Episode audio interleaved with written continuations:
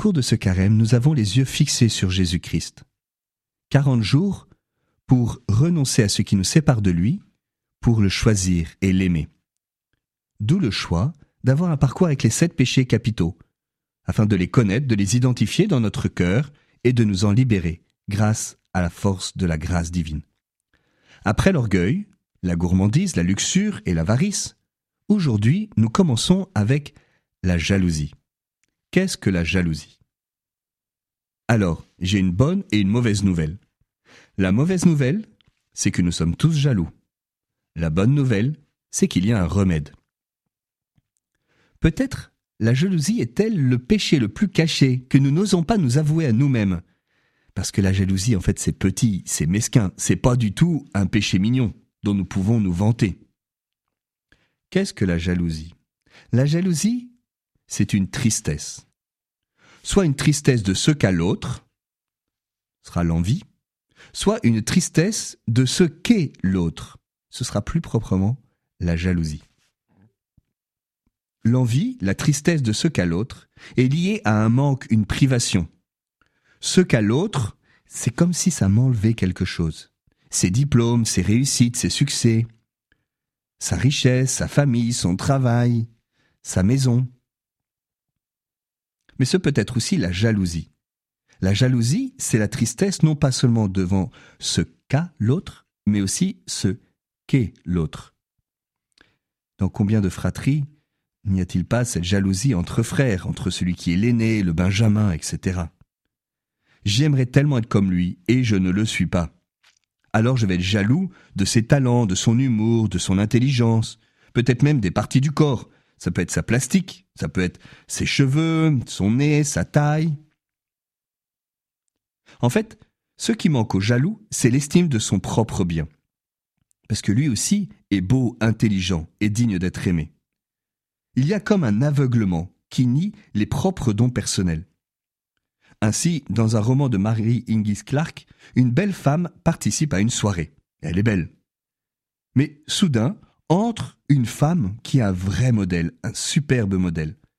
Et elle commente Je ne sais pas si toutes les femmes ont ressenti la même chose, mais à cet instant précis, je me suis senti bien fade. Un couple qui s'aime ne s'attriste pas devant le bonheur des autres couples, car il est déjà comblé. Au contraire, ça accroît son propre bonheur. La jalousie est toujours une ingratitude, une négation du don que j'ai reçu.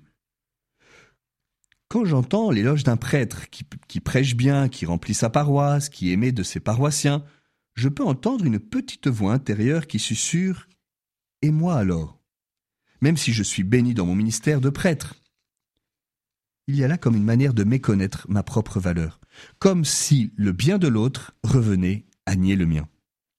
Et en fait, il y a une dimension théologale dans la jalousie, c'est-à-dire dimension théologale, c'est-à-dire dans la relation à Dieu, qui est le donateur, la source de tout don. Dieu donne ses talents comme il veut, à qui il veut, selon une très grande diversité.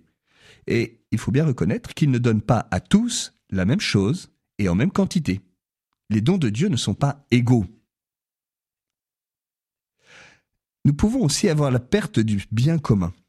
L'important n'est pas que tel ou tel instrument sonne bien dans l'orchestre, ou mieux que les autres, mais l'important c'est que l'ensemble de l'orchestre soit beau, que chacun joue sa partition, dans le triangle que le premier violon.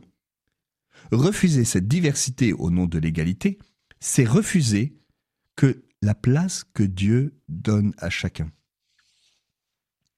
Enfin, il me semble important de distinguer le sentiment de jalousie et le péché de jalousie.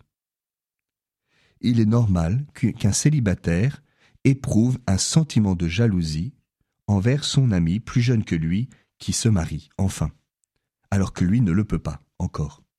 Il y a là une réaction de la sensibilité qui est compréhensible.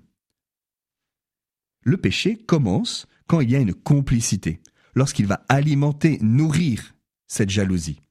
Autrement dit, pour le redire avec le pape François, nourrir, ce n'est pas sentir, ce n'est pas consentir. Un sentiment n'est ni bon ni mauvais. À la suite de saint Thomas d'Aquin, le pape François le rappelle. Mais il peut être, par contre, confortable ou inconfortable? La question est qu'est-ce que j'en fais? Est-ce que je le nourris, l'alimente, l'entretiens ou non? Et ainsi, je peux passer de la fermeture subie, qui est l'ordre de la blessure, qui fait que je suis fermé à l'autre, à la fermeture consentie, qui est l'ordre du péché, où je m'installe dans la fermeture. Il s'agit, au contraire, de pouvoir avancer.